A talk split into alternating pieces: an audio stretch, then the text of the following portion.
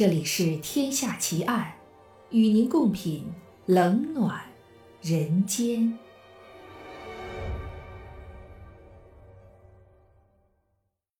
各位听友，大家好，我是暗夜无言。您现在收听到的是《天下奇案》，今天为您带来的案件是澳洲雾兰号谋杀奇案上集。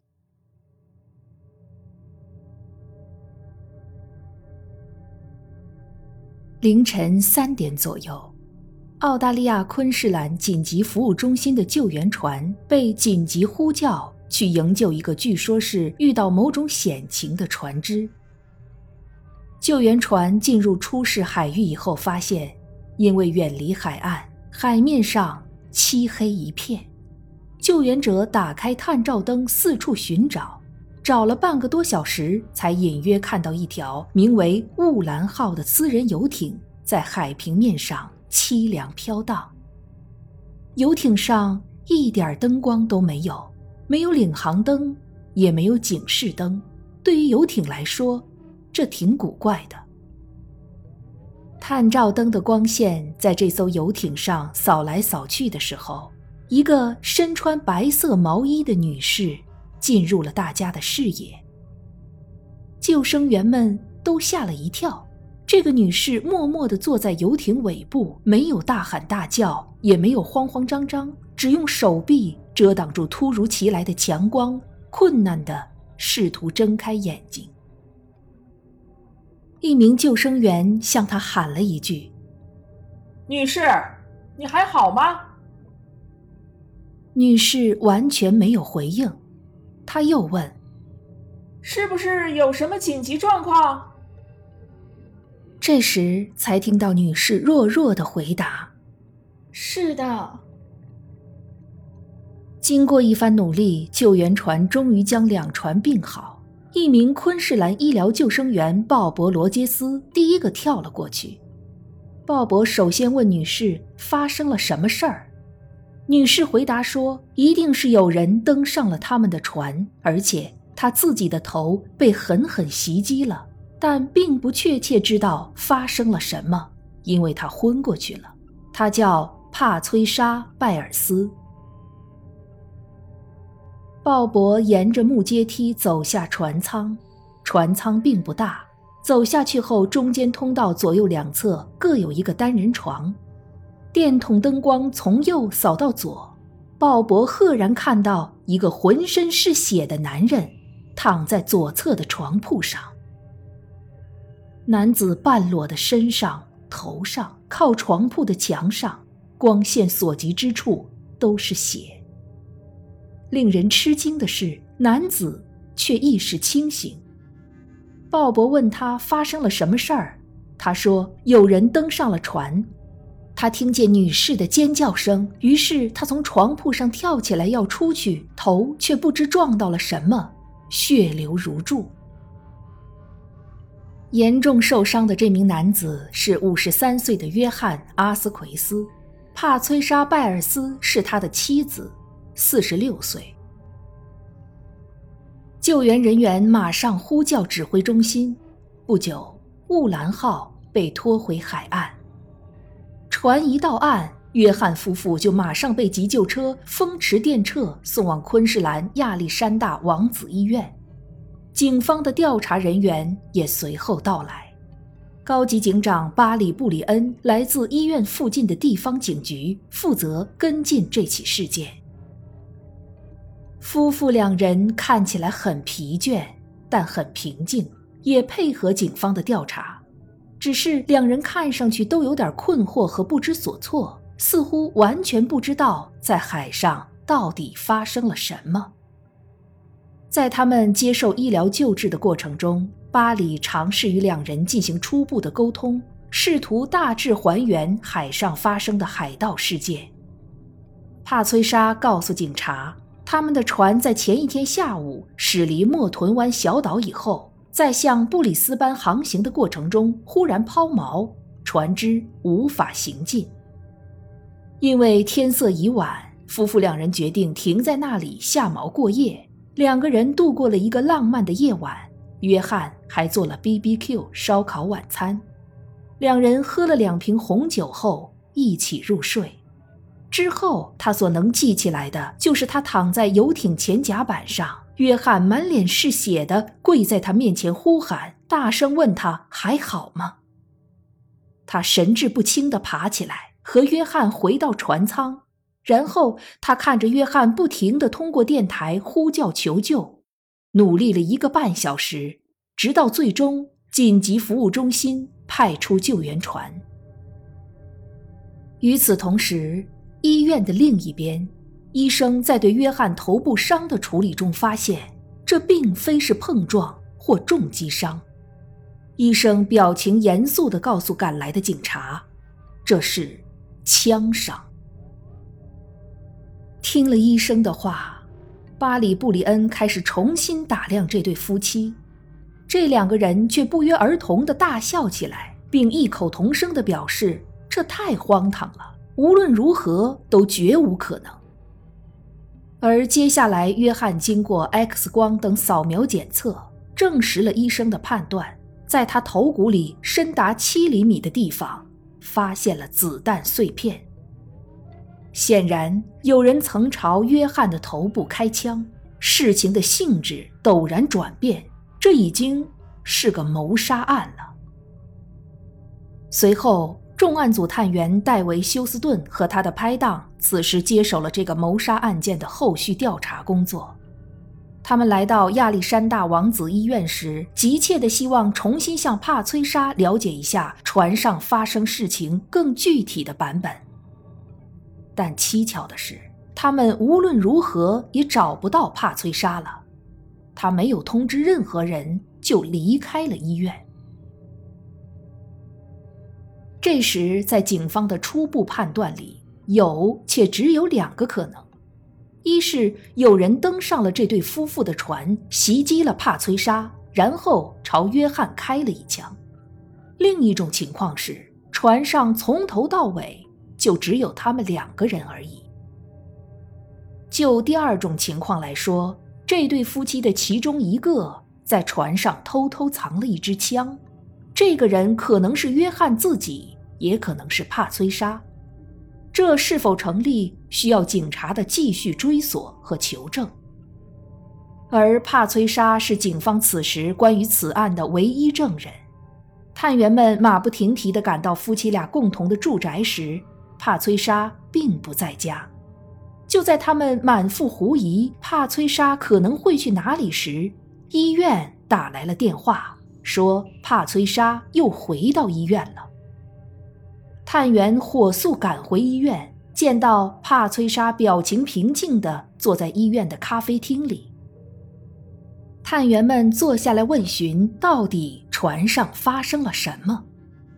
这一次，警员们得到的情节是这样的：他们夫妇正在熟睡时，帕崔莎忽然听到有海盗登上了他们的游艇。海盗首先袭击了约翰，继而朝他的头部开了一枪。这显然不是帕崔莎第一次被警方询问时曾经说过的版本。这么重要的细节，帕崔莎为何没在第一时间向警察透露呢？这自然引起了探员的怀疑。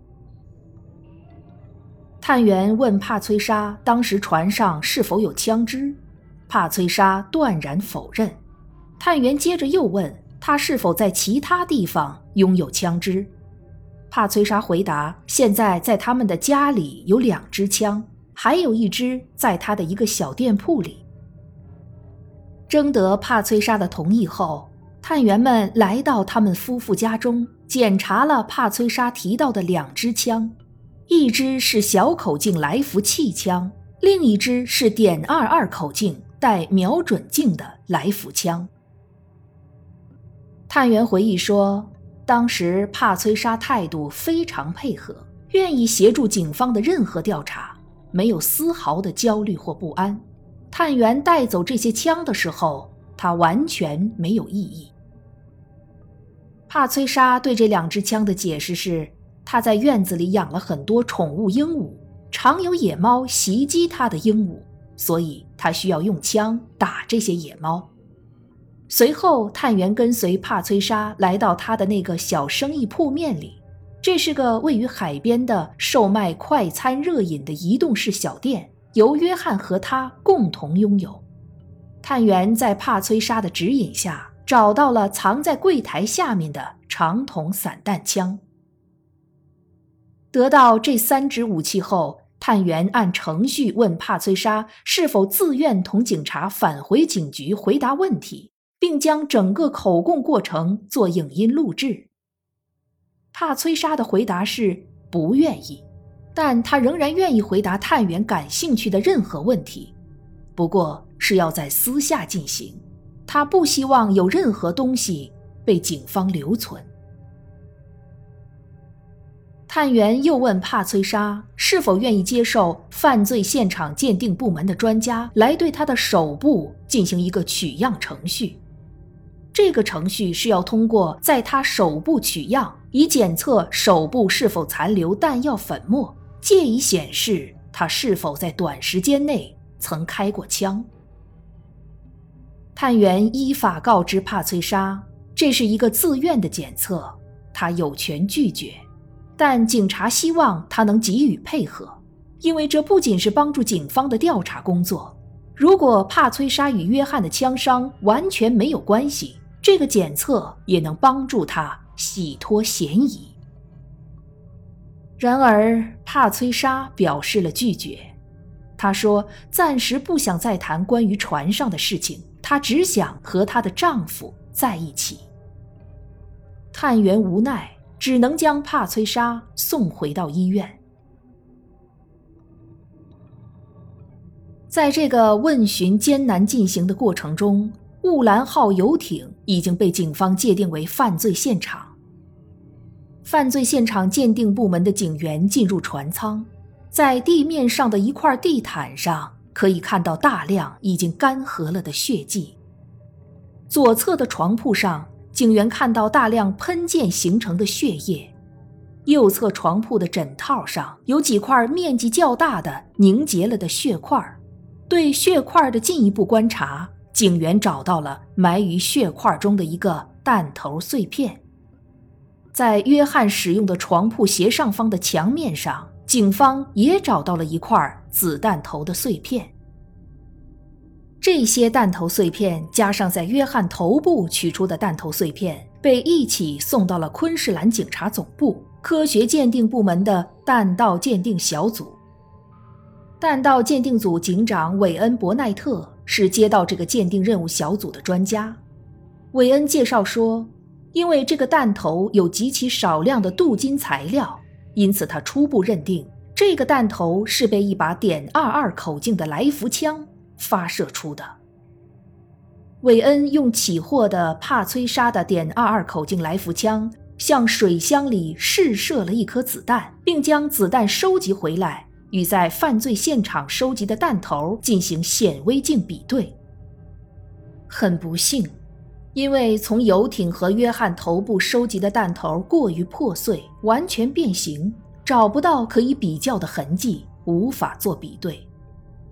这个实验使得警方在帕崔莎住所起获的点二二口径带高倍瞄准镜的来福枪无法被圈定为谋杀案使用的枪支。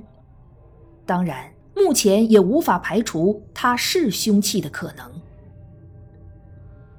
与帕崔莎的点二二口径来福枪一样，他提供给警方的海盗袭击版本也无法被证实为是真是假。重案组探员戴维·休斯顿从没听说过莫屯湾海域有过海盗，而对整个船体的搜查证实，船上没有丢失任何财物。船上的广播通讯系统完好无损，有一套钓鱼装备，一个 BBQ 烧烤炉，约翰的钱包也在里面的信用卡等等，什么也没丢。如果是海盗袭击，按常理分析，一定要盗取、抢劫什么东西。那么，如果理论上还有一种帕崔莎与此无关可能性的话，就是约翰自己。射杀了自己，但是这种可能性低到正常人难以接受。射出这种口径子弹的枪是一把长来福枪，约翰的中弹部位在额头上方，在没人协助的情况下，几乎不可能手持长枪对准自己并射击自己的额头上部。至此，探员们开始谨慎地思考帕崔莎射杀丈夫约翰的可能性了。可能的情形是。由于某种原因，导致船上发生了家庭暴力，最终导致帕崔莎持枪射杀约翰。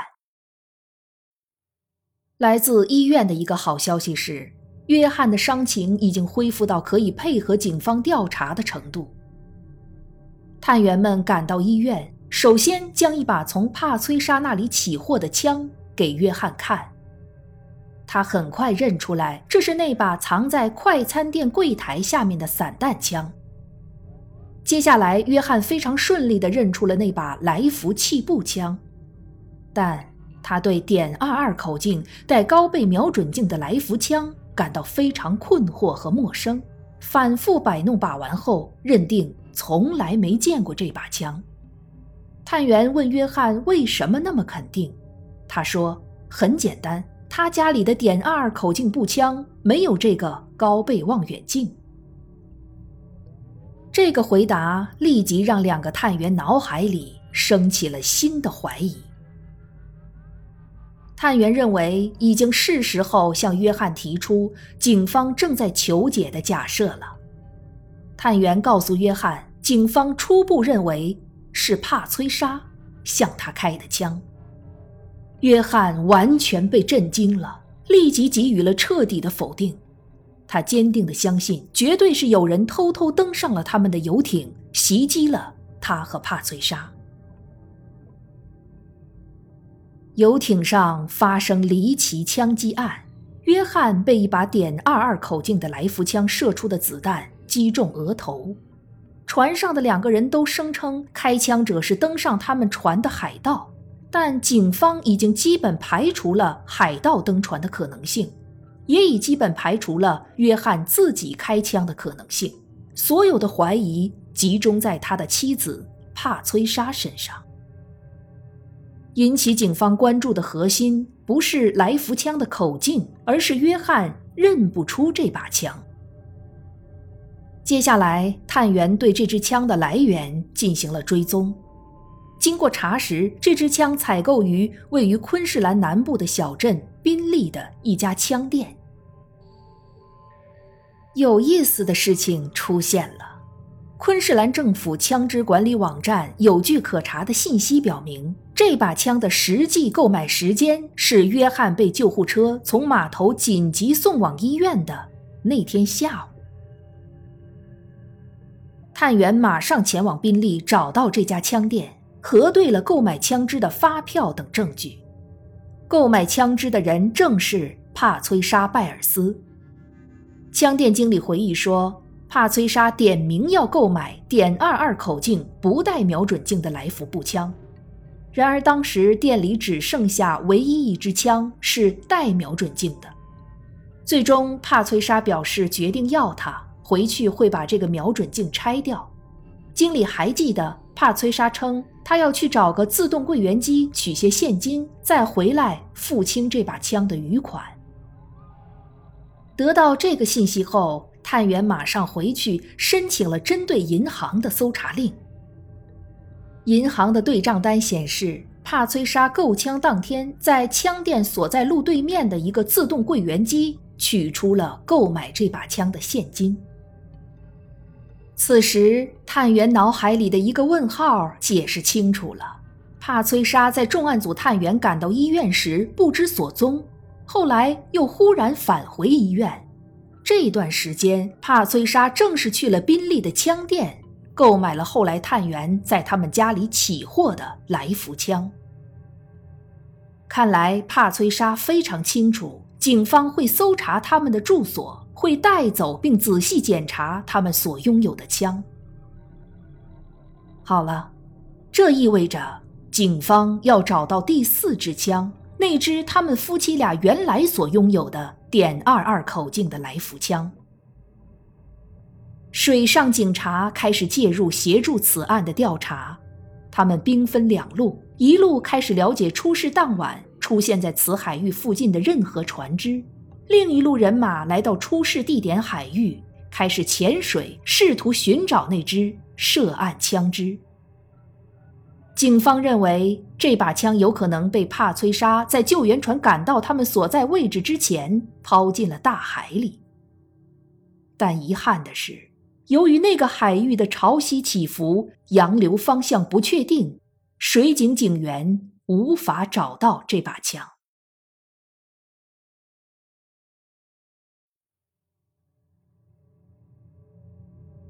这一集的节目到这儿就结束了。如果您喜欢我的节目，请您关注我或订阅我的专辑。我是暗夜无言，让我们下一集再见。